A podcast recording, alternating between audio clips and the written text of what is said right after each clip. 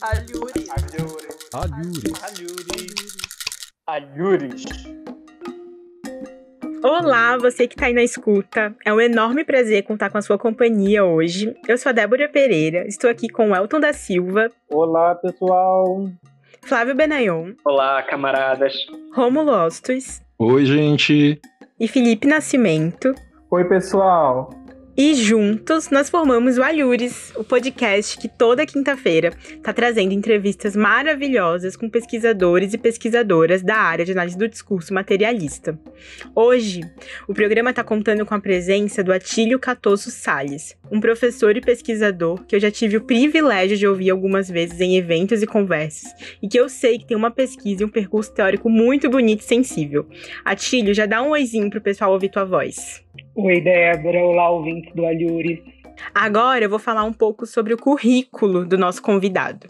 Ele é formado em letras pela Universidade Estadual do Mato Grosso, a Unemate, tem mestrado e doutorado em Ciências da Linguagem pela Universidade do Vale do Sapucaí, a Univais, onde também realizou seu estágio de pós-doutorado.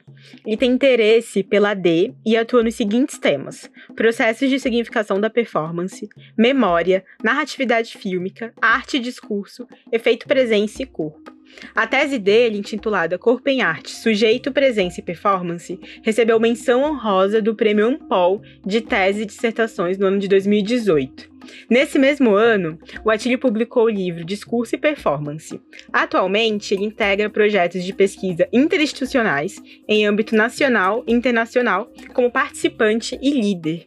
Ele é vice-diretor da editora Univais e é professor do programa de pós-graduação em Ciências da Linguagem da Univais, onde orienta pesquisas e coordena o Núcleo de Pesquisas em Linguagem, o NUPEL. E aqui, nós estamos ansiosíssimos para conversar com Atílio sobre um artigo dele publicado no Cadernos de Estudos Linguísticos, que tem como título Corpo em Arte e Performance. Lembrando que o link para acessar o artigo e outros possíveis textos citados aqui estão na descrição do episódio, ok? Agora, Tílio, você pode falar um pouquinho, no geral, sobre esse artigo e sobre as motivações que você teve para escrevê-lo e ter a performance como objeto de pesquisa? Poxa, Débora, agradeço enormemente esse convite. Participar desse projeto é motivo de muita honra para mim e me deixa fortemente tocado. O Alhures, penso, se coloca como um espaço importante no Brasil e fora dele de circulação de pesquisas filiadas ao campo de conhecimento da análise de discurso. Como ouvinte, digo, você, Felipe, Flávio, Rômulo, Elton, esse grupo incrível, a cada programa a cada episódio nos presenteiam de modo, diria, esperado, com discussões tão singulares em seus modos de formulação. E é, Débora, um pouco sobre isso que posso falar. O modo como a articulação corpo e arte, nessa ordem, comparece em meu trabalho, em minhas pesquisas, formulações teórico-analítica de vida. Isso, pois não consigo ver separação entre questão de pesquisa e de vida, enfim. Na graduação ainda, é, investi em pensar no funcionamento do discurso jornalístico do século XIX em Mato Grosso. Nesse momento, intentava compreender como que o sujeito pela língua se significa e é significado ao se inscrever em diferentes formações discursivas a literária, por exemplo. Meu interesse pelos processos de significação do sujeito com o seu corpo tomou forma com a pesquisa realizada sobre a cidade em minha dissertação de mestrado. Ao tomar como objeto de estudo o documentário Território Vermelho, do cineasta Kiko Goifman, apostei em olhar, mirar o olhar naquele momento para o modo como o sujeito, com o seu corpo, atravessa o espaço público em uma faixa de pedestre. Ele, o sujeito, vai assim ganhando existência a partir dessa ligação com o espaço, com o que também está fora de seu corpo. Um modo do corpo existir, resistir e assim se significar. E esse gesto de ocupar a faixa de pedestre, seja para atravessar, trabalhar, produzir arte, aponta, ao meu ver, para uma resistência que remete à questão da identificação no funcionamento próprio da ideologia que fala, que fale ao sujeito.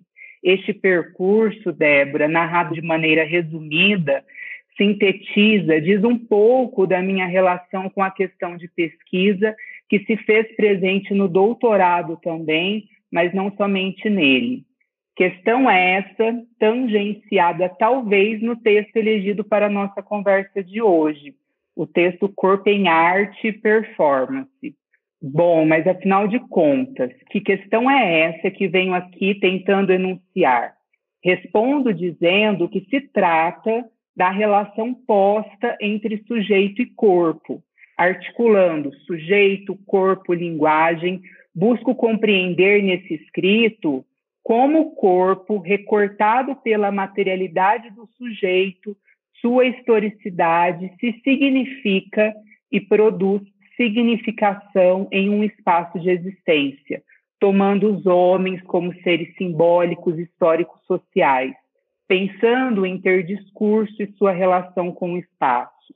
Questiono ainda sobre a relação do corpo com a ideologia, como em sua especificidade, em sua espessura material, o sujeito textualiza seu corpo e se textualiza pela maneira mesma como está nele já significado.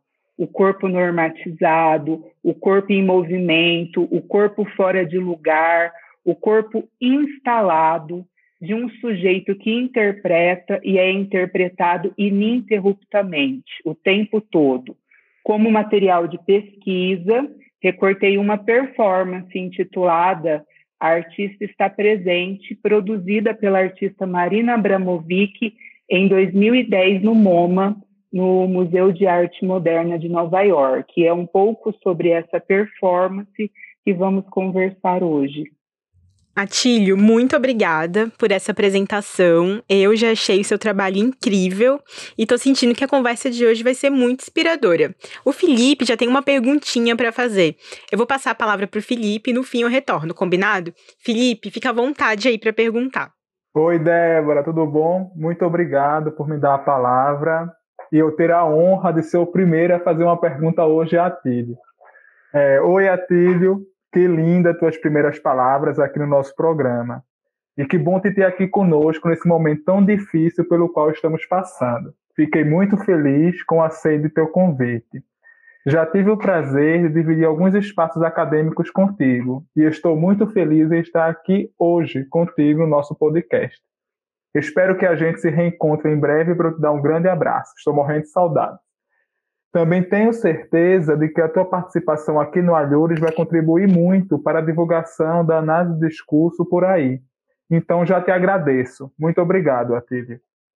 Então, Atílio, fiquei muito feliz com a leitura de teu artigo. Ele abre caminhos importantíssimos na análise de discurso, além de apontar para a diversidade de pesquisas nessa área.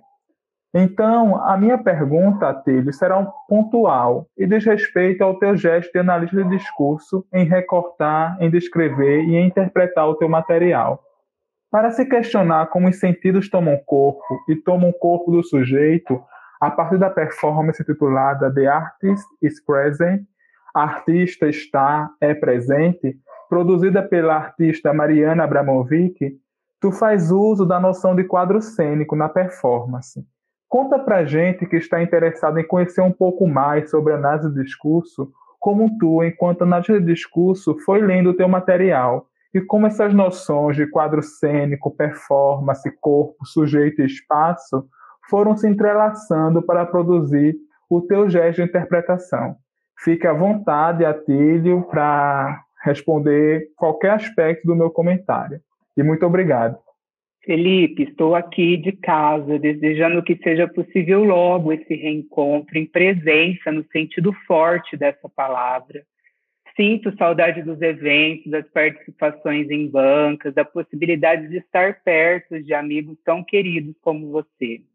Inicio dizendo, Felipe, que meu ângulo de entrada nessa pesquisa foi o da circulação, Talvez a circulação seja, se coloque como um lugar de entrada mesmo do analista de discurso, não sei. No começo do meu trajeto de doutoramento, eu tinha elegido um tema de pesquisa. E confesso que isso pode ser meio perigoso às vezes. Queria falar sobre o encontro amoroso. Essa adjetivação era dada por mim naquele momento. Encontro é amoroso. Li, reli também nesse momento da pesquisa um texto muito especial para mim, Palavras de Amor, da Annie Orlandi. Capturado pelo texto e por essa temática do encontro amoroso, fui em busca de materiais que pudessem constituir meu corpus de análise.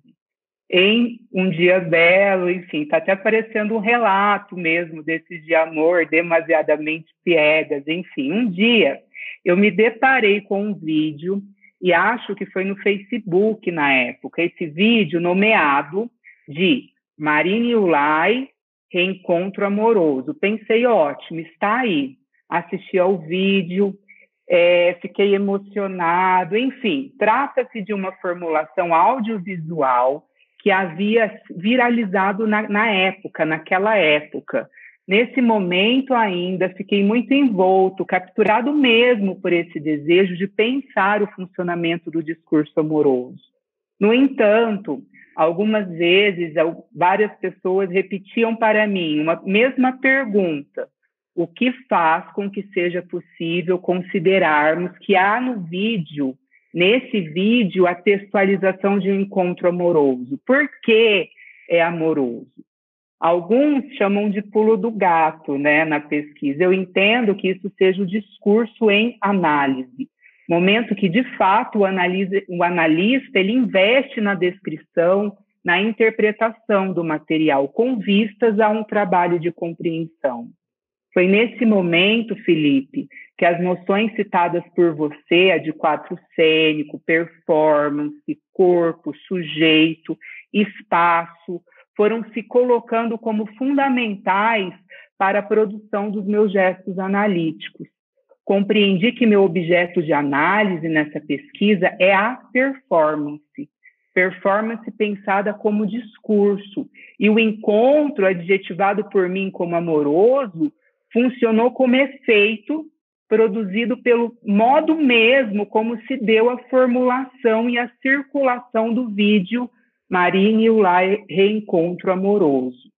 A partir desse momento que comecei a encarar o material, encarar a performance, tais noções irromperam, tomando o corpo de minha reflexão. Pareceu-me incontornável naquele momento não pensar na materialidade específica do sujeito, sujeito com o seu corpo em um espaço recortado, delimitado para se constituir em quadro cênico na, na performance. Corpo e espaço como instalações na arte, da arte, em arte. Corpo em movimento que faz, que faz deslizar sentidos pelo espaço. Mas, afinal, que quadro cênico é esse?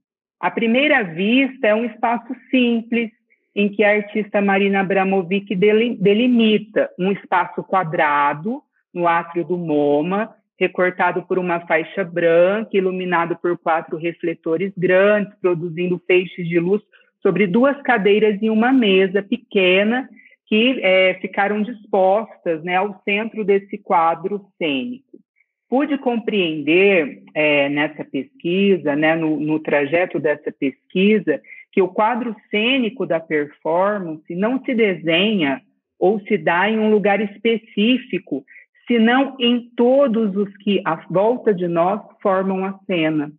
Pensamos na ideia de fluxo para pensarmos o espaço da performance.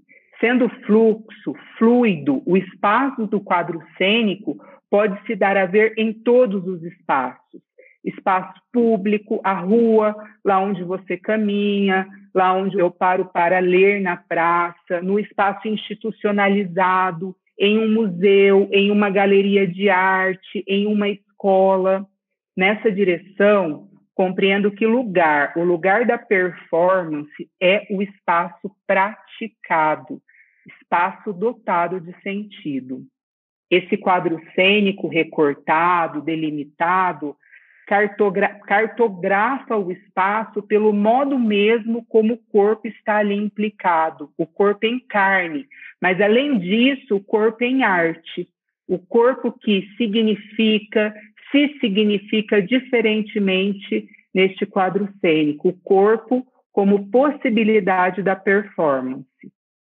Oi, Atílio, muito obrigado pela tua resposta. Eu tenho certeza que o público está adorando te ouvir, está muito empolgado para te ouvir um pouco mais. Então, por isso, eu passo a palavra para o meu colega Rômulo.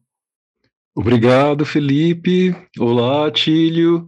Seja bem-vindo ao podcast do Alhures. É, eu quero te dizer que quando seu nome foi sugerido como um convidado aqui para o nosso papo, eu fiquei bastante entusiasmado, assim, para conhecer mais um pouco da sua pesquisa, né? Eu sabia do que se tratava, enfim, a performance é um objeto do seu interesse, e aí eu também me interesso por entender como você compreende essa prática artística desde uma perspectiva discursiva, né?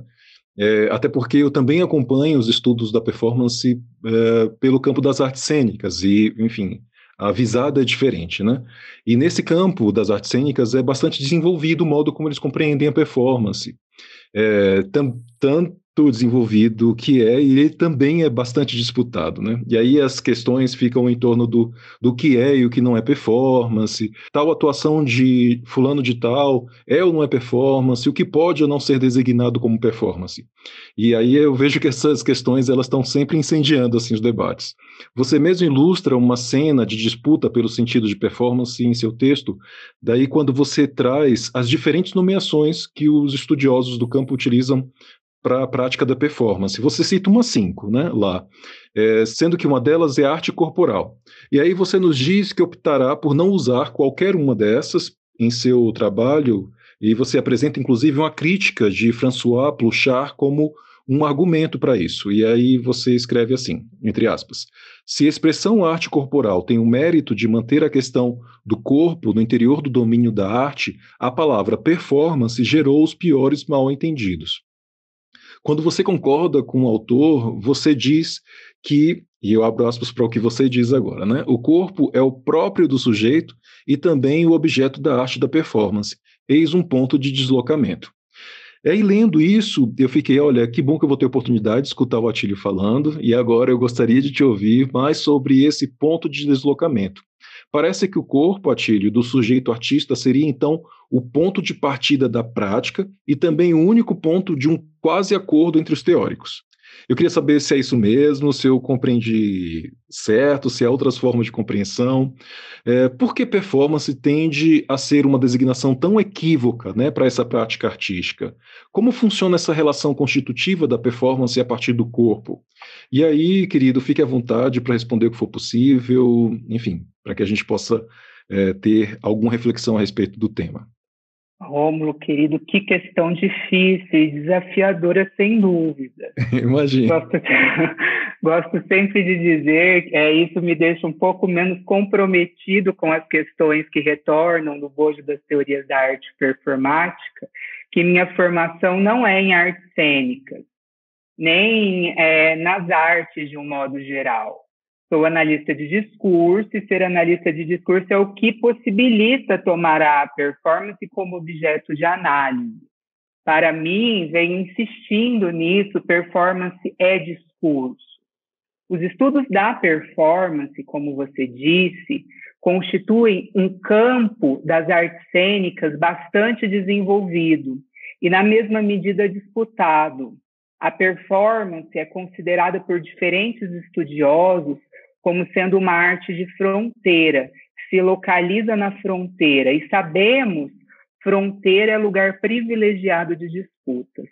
Recentemente, ouvi uma pergunta muito interessante que foi direcionada para um especialista das artes cênicas.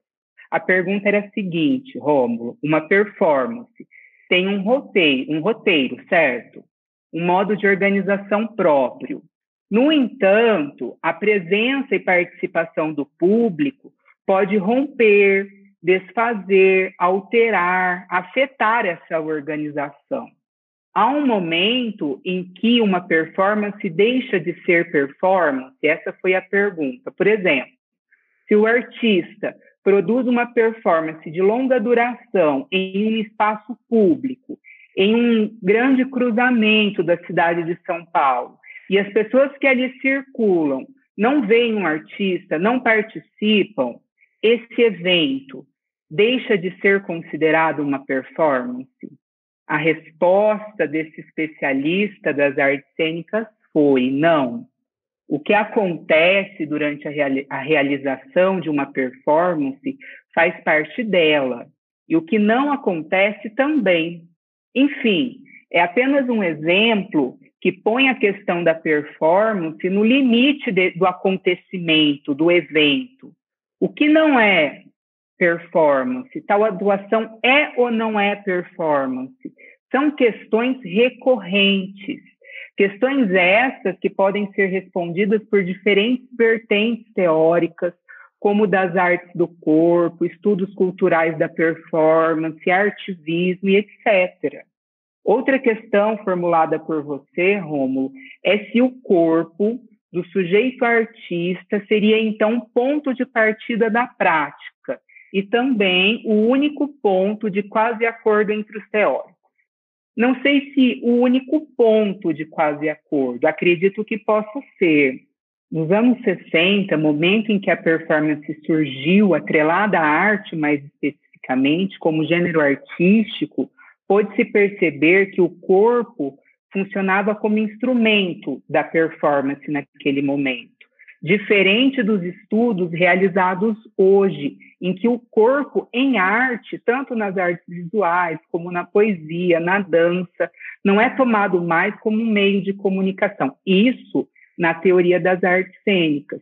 Aparece por inúmeras vezes em diferentes autores da performance corpo como constitutivo da prática performática.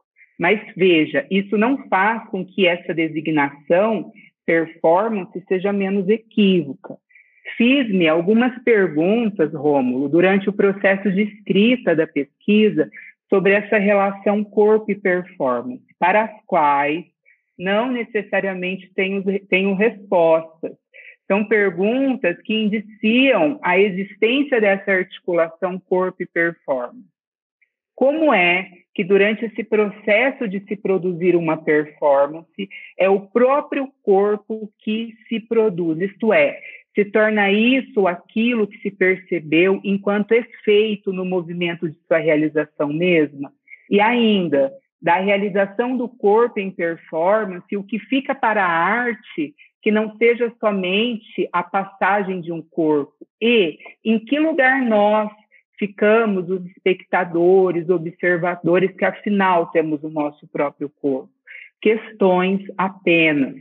Por fim, uma última pergunta: de que modo o corpo comparece na situação de uma performance? De início, é, sobre essa pergunta, eu diria que o corpo comparece pela via da significação. É o corpo do sujeito, da linguagem, constituídos pelo confronto do, do simbólico com o político, conforme Eni. Corpo e sujeito que em performance se dão um processo, se dão enquanto um processo de significação atravessados de memória. Atílio, muito grato pelos esclarecimentos, bom, muito bom te ouvir, né? Enfim, fazendo esse entremeio aí com é, as artes cênicas, o estudo da performance, do corpo, é muito bacana. Acredito que os nossos ouvintes é, tenham também ficado bastante interessados e espero que eles possam fazer a leitura que vai estar na descrição daqui do vídeo. O link para acesso a ela, né? Muito grato mais uma vez. Atílio, eu também tenho uma questão. É, fico muito feliz em te receber aqui em nosso programa. É um prazer te conhecer, ler seu texto, saber um pouquinho sobre o seu trabalho. Embora não seja uma prática tão frequente quanto eu gostaria, ler sobre arte e corpo a partir da análise do discurso é algo que me agrada bastante. Seu trabalho me tomou e imediatamente me fez vir à mente os diferentes balés dirigidos por Deborah Coker. Sempre que tenho a preciosa oportunidade de ver um desses balés, saiu tocado por algo que não sei explicar bem. O modo como o corpo se movimenta, se posiciona, o modo como vai testando seus limites me faz pensar em um outro corpo possível. Um outro corpo possível, mas desconhecido, talvez por conta dos rituais ideológicos de nossa formação social, que nos constitui e produz a evidência do corpo que possuímos. Bem, considerando isso, logo de cara em seu texto, me chamou muito a atenção como você tem o cuidado de não colocar sujeito e corpo em uma simetria. Você diz que, é, te citando, né, sujeitos com seus corpos estão ligados ao corpo social e isso também não é da ordem da transparência. O sujeito, corpo e social estão relacionados, constituindo-se mutuamente. Você vai demonstrando isso em vários momentos. Eu gostaria que você falasse um pouquinho mais sobre como compreende corpo e sujeito para que eles não possam ser considerados a mesma coisa. E sabendo que os corpos não são iguais, mas que poderiam ser mais explorados em suas singularidades, te pergunto: se o corpo do sujeito está atado ao corpo da cidade, e creio a formação social capitalista, se houver uma cidade outra e uma formação social outra, o corpo do sujeito poderá ser outro? Muito obrigado pela questão, Flávio. Eu começo pela última parte da sua pergunta, da sua formulação. Eu acredito que sim. No entanto, retomo uma formulação da Eni lá no Cidade dos Sentidos, em que ela afirma que os sentidos são no meio de outros e há mais espaço para incertezas do que para afirmações categóricas, quando se trata de pensar os sentidos. E acrescento, quando se trata de pensar esses sentidos que tomam corpo e tomam o corpo do sujeito. Flávio, há algum tempo me chama muito a atenção é, dizeres como seu. Sai, é, saio tocado por algo que não sei explicar bem. E tantos outros dizeres sobre performance, sobre arte, enfim, que compareceram no momento em que eu realizei essa pesquisa. Exemplos, fiquei tocado, emocionado, esse encontro da Marine do Ulay mexeu muito comigo, essa performance é arrebatadora, investir é, em algum momento em pensar se o performer, pelo seu olhar, coloca o espectador em cena, o captura. E se isso acontece pelo olhar, em especial pelo corpo. Penso hoje que sim e que não, pois nem todos são capturados. Ou melhor, cada um que participa da performance ou assiste é capturado de um modo diferente diferentes modos de sermos capturados, interpretar diante de um objeto simbólico. Esses diferentes modos pelos quais o sujeito é capturado se dão pelo corpo, pois na performance trata-se de corpos que se formulam em atos, corpos diante de outros corpos. Na arte performática, temos corpos que se relacionam entre si, constituindo espaços simbólicos de significação. Nesse sentido, é possível tomar o corpo como um lugar de simbolização, um lugar falado pela língua, pelo espaço. Assim, se torna possível formular que a inscrição do sujeito em um ato performático se faz por meio de seu corpo. Ler o corpo na arte performática como um objeto discursivo é ultrapassar uma concepção de corpo tido como biológico. Mais do que isso, é tomá-lo como potência artística de sua época e de seu contexto sociocultural e econômico. Se tratamos do corpo em performance, em arte, o que temos são diferentes modos de sujeitos, artistas com seus corpos existirem significando, significando-se a partir de suas posições. Não sei se respondi, Flávio. Respondeu sim, muito obrigada, Tilly, por suas formulações. Elas me levam a pensar mais o corpo e me levam para um outro caminho. Muito obrigado. Olá, Tílio. É muito bom tê-lo aqui no podcast do Alhures e poder ouvir sobre as questões com as quais você vem trabalhando eu acompanho seu trabalho há algum tempo e sempre que te ouço eu saio com questões para pensar, né? O que é sempre muito bom, né? Que é sempre ótimo. Minha pergunta se refere mais especificamente à discussão que você faz lá no finalzinho da página 752. Depois de empreender uma discussão sobre a questão do território, você menciona a questão do trabalho de desterritorialização, que, segundo você traz, está contido no próprio território. a partir disso, eu fiquei pensando na maneira como se pode produzir sentidos para a performance, mas, de modo mais geral, para a própria arte, tendo em vista a existência de discursos hegemônicos que tentam dar direção à interpretação, ainda que em arte a questão da polissemia seja algo a ser considerado em primeira instância.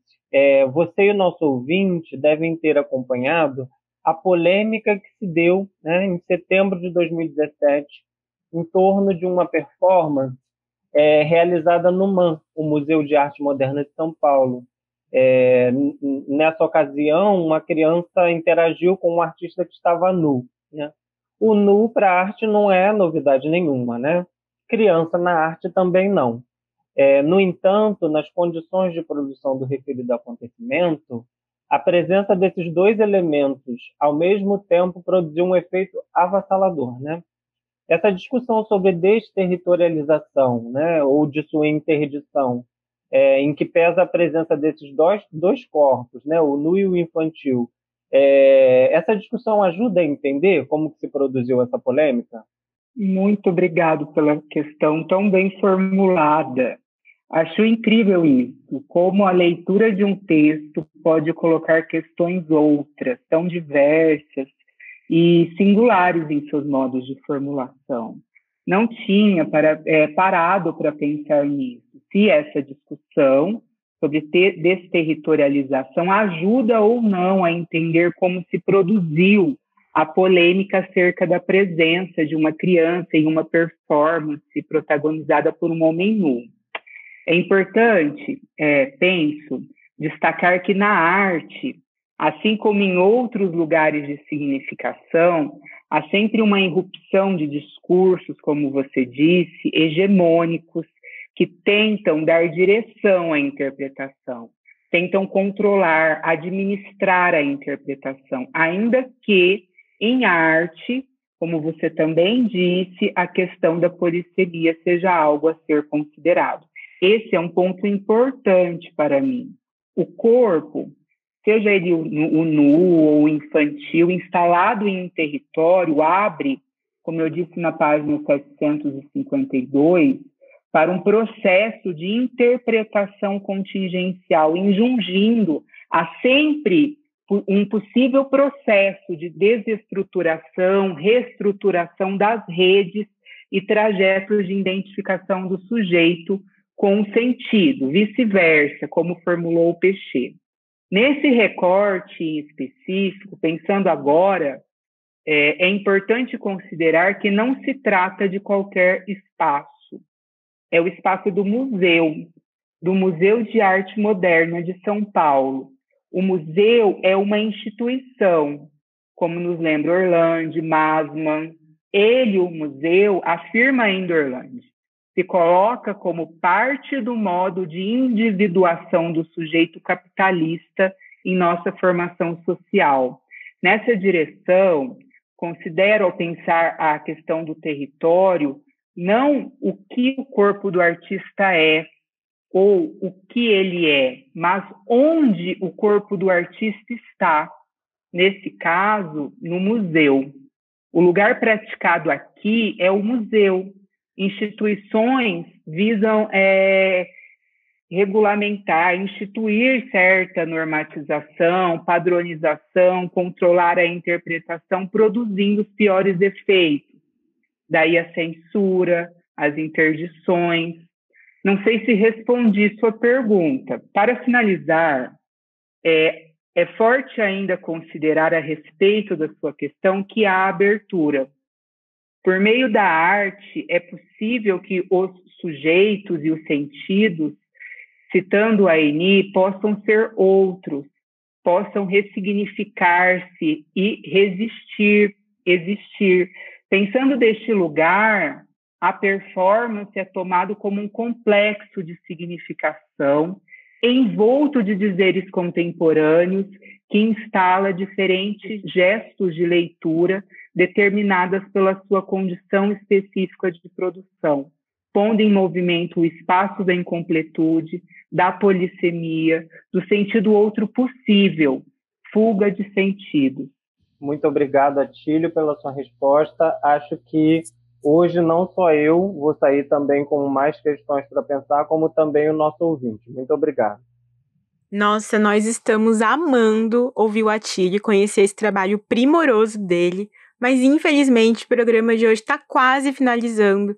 Eu só tenho mais uma última perguntinha para o Atílio, uma pergunta que, na verdade, tá mais para um desejo em te ouvir mais, Atílio. Ela tem a ver com o seguinte: é, em determinado momento do texto, você disse que na arte performática instalamos-nos em territórios para deles poder fugir, como se o território tendesse a abrir-se para um futuro. E nesse momento, você está Deleuze e Guattari. Essa parte do seu artigo me lembrou um dos meus textos favoritos da AD, que é o Sentidos em Fugas, da Annie Orlando, né? Que inclusive você trouxe agora aqui na resposta pro, pro Elton. A fuga, para Annie, não deve ser entendida como que foge, mas sim como aquilo que abre aspas, corre, desliza, vai, aquilo que arrebanha sentidos em outro lugar. Aqui eu fecho aspas, né? A fuga é mais que a deriva ou deslizamento de sentidos. Ela é, nas próprias palavras da Anne de novo, uma explosão, uma desorganização produzida pelo movimento. E quando eu penso nessa fuga, me vem em mente sempre a bagunça, o alvoroço inusitado. Eu imagino um grande carnaval de sentidos.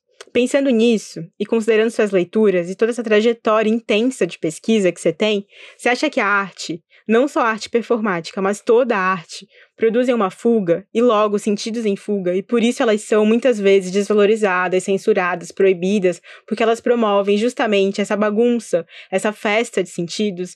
Será que você pode falar um pouquinho sobre isso para fechar o programa de hoje? Débora, fechar com a sua provocação me deixa ainda mais feliz. E eu diria também, Welton, que eu também, é, a cada pergunta, é, questões foram é, se impondo, se colocando para mim. Isso é muito, é muito bom. E talvez, já sendo um pouco apressado, Débora, eu digo que sim, a arte é um lugar privilegiado de fuga é, de território, de fuga dos sentidos. Território aqui não compreendo como um mero lugar topográfico, físico, no qual a arte pode se dar a ver ou não. Território como espaço de interpretação, em que os sentidos e sujeitos se constituem em sua singularidade. Território que tem sua materialidade, lugar de confronto, jogo forte entre o simbólico e o político. Penso, Débora, que seja necessário ainda um investimento em termos analíticos para responder essa sua questão. A arte tomada como objeto de análise na análise de discurso, assim como formulou Orlando sobre o silêncio, abre perspectiva para uma nova forma de conceber a questão discursiva. A arte, talvez, permite-nos, e essa é uma aposta minha, compreender isso que corre, como você é, disse, desliza, vai, que arrebanha sentidos em um outro lugar. A arte, penso, é um lugar em que a desorganização, o movimento, a fuga de sentidos se elaboram como próprio de seu funcionamento. Nesse lugar de pensar, arte é sentido, constitui espaços de interpretação. É um movimento, eu diria, de significação que liga corpo, espaço e sujeito. Constitui uma forma específica de produção dos sentidos. Em meio a toda a profusão, desinstalação, instalação dos sentidos postos em jogo na produção de um modo de significação, provoca-me o fato de, ao tematizar a arte, a performance nesse meu trabalho, a relação entre performance e movimento, de significação, aí insistir. Mais do que diferentes movimentos de sentido no mesmo objeto simbólico, ou seja, algo que pode ser significado de maneiras diversas. Na arte, esses movimentos de sentido podem ser divergentes, eles podem desorganizar a maneira como o objeto simbólico é significado.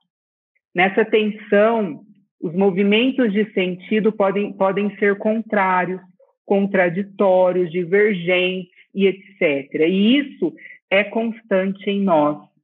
É arte ou não é arte? Retomando a questão do Rômulo, deve-se censurar, proibir a questão do Elton? Certamente está aí jogando a ideologia, esse imaginário que nos relaciona com as nossas condições de existência, como nos ensinam Peixe e Orlando.